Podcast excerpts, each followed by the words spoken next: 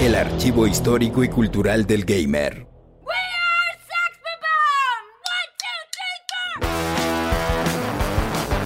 Una novela gráfica que se convirtió en una película y después en un extraordinario videojuego de acción y avance horizontal al estilo de las maquinitas. Scott Pilgrim vs. The World.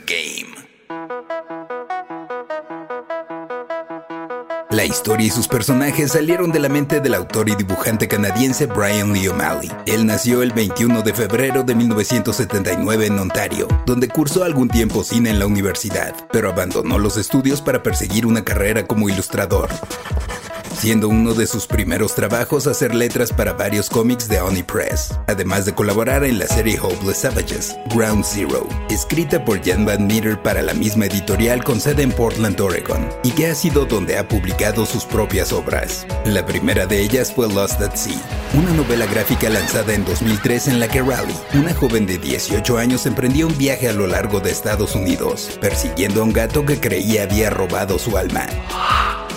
Pero incluso antes del lanzamiento de esta, O'Malley ya trabajaba en lo que sería su obra más conocida, Scott Pilgrim. Le gustaba mucho el estilo del manga, a pesar de haber leído poco, citando a Ranma y medio como principal influencia. Así que para pulir su estilo utilizó el libro Even a Monkey Can't Draw Manga, o hasta un pinche chango puede dibujar manga.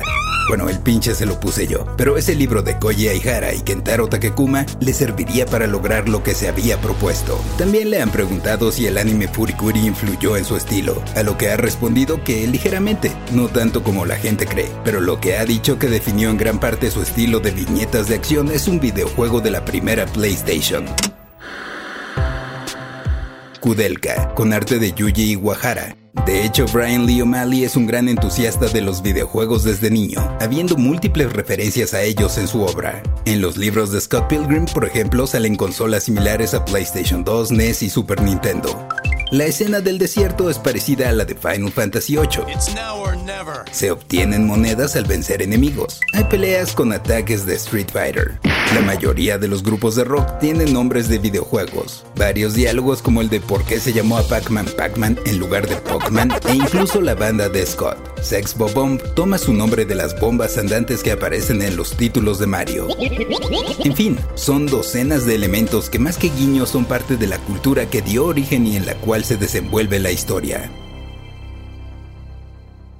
La novela gráfica fue publicada del 18 de agosto de 2004 al 20 de julio de 2010 en seis volúmenes, titulados Scott Pilgrim's Precious Life, Scott Pilgrim vs. the World, Scott Pilgrim and the Infinite Sadness, Scott Pilgrim Gets It Together, Scott Pilgrim vs. the Universe y Scott Pilgrim's Finest Hour. Dude, now I'm reading it. Poco a poco los libros fueron ganando adeptos, iniciando con ventas tímidas, siendo hasta cierto punto considerados una obra de nicho, pero para la segunda mitad de 2010 cuando salió la película, los seis volúmenes estuvieron en los seis primeros lugares de ventas en Estados Unidos superando a The Walking Dead y Blackest Night, imprimiéndose más de un millón de copias.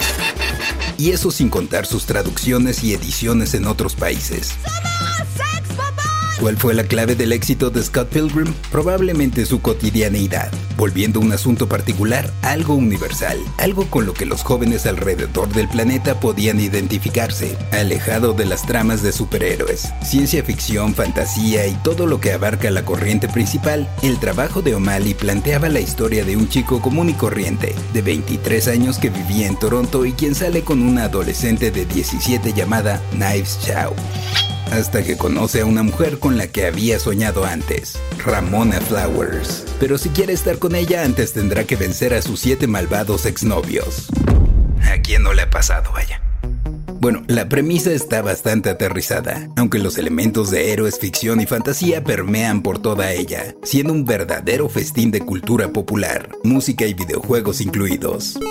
La película se estrenó el 13 de agosto de 2010, tomando el título del segundo volumen, Scott Pilgrim vs. The World, y fue dirigida por Edgar Wright, quien había hecho anteriormente Shaun of the Dead y Hot Fuzz.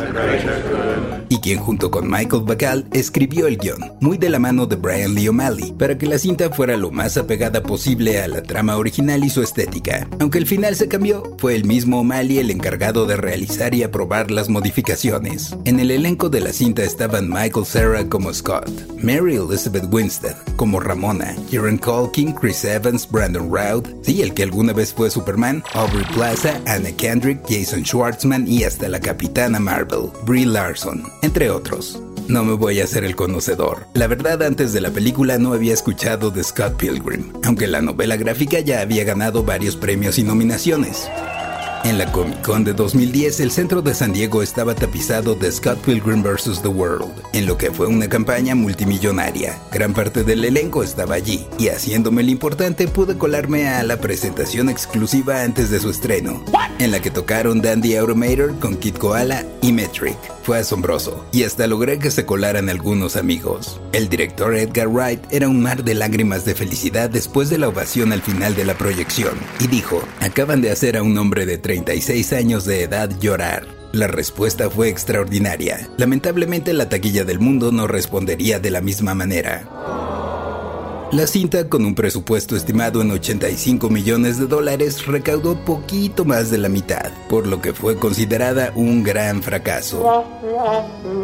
Pero no todo estaba perdido. Con el paso de los años ha ido ganando el estatus de culto y sumando seguidores, tanto para la cinta como para la novela gráfica, que hizo que en esa misma Comic Con Brian Lee O'Malley recibiera el premio Eisner por mejor publicación de humor. A la par del estreno de la película, el 10 de agosto de 2010 se lanzó un videojuego en cuyo desarrollo tanto Brian Lee O'Malley como Edgar Wright estuvieron involucrados. Este tendría el arte en el estilo de la historieta, para personajes, poderes y entornos, animados y diseñados con una apariencia de bordes pixelados por Paul Robertson. Para el desarrollo de Ubisoft Montreal y Ubisoft Chengdu, lanzándose para PlayStation 3 y Xbox 360 como juego descargable con el nombre de Scott Pilgrim vs. The World, The Game. Su modalidad era de acción en avance horizontal al estilo beat 'em up, de clásicos de Arcadia Cines como River City Ransom o Double Dragon que también fueron grandes referentes para O'Malley. Asimismo, los efectos de sonido recordarían a los de las maquinitas de antaño, mientras que la música del juego, emulando a los midis de las consolas de 8 bits, correría a cargo de Anamanaguchi, banda de chiptune punk neoyorquina especializada precisamente en explorar sonidos electrónicos con reminiscencias de Game Boy o NES. Para no hacerte el cuento largo, el juego era una chulada, con 7 niveles en los que además de golpear y patear a enemigos, podías usar objetos y entornos siendo Scott, Ramona, Kim o Stephen, cada uno con movimientos y combos característicos, desbloqueando nuevos con tu progreso. Contabas con los tradicionales puntos de vida, pero también puntos de gods o entrañas con los que podías emplear poderes o revivir a compañeros caídos.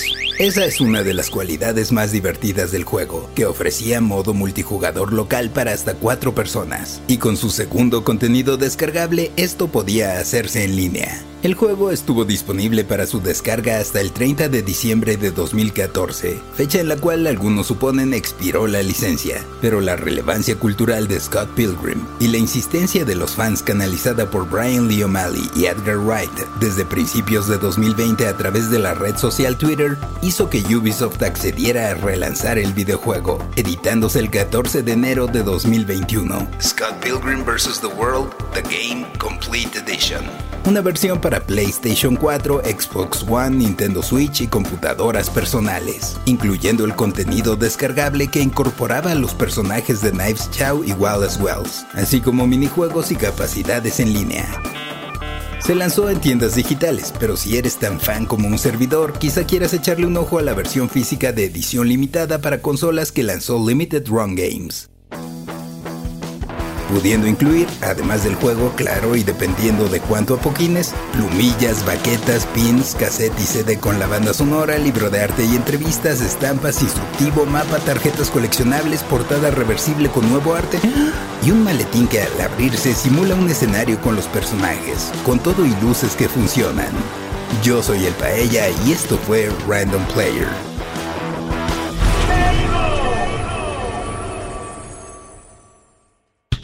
Random Player es un podcast original de Sonoro, disponible en cualquier plataforma donde escuches tus podcasts. Suscríbete en Spotify y comparte este episodio con tus amigos. Yo soy el Paella y esto fue Random Player. Random Player.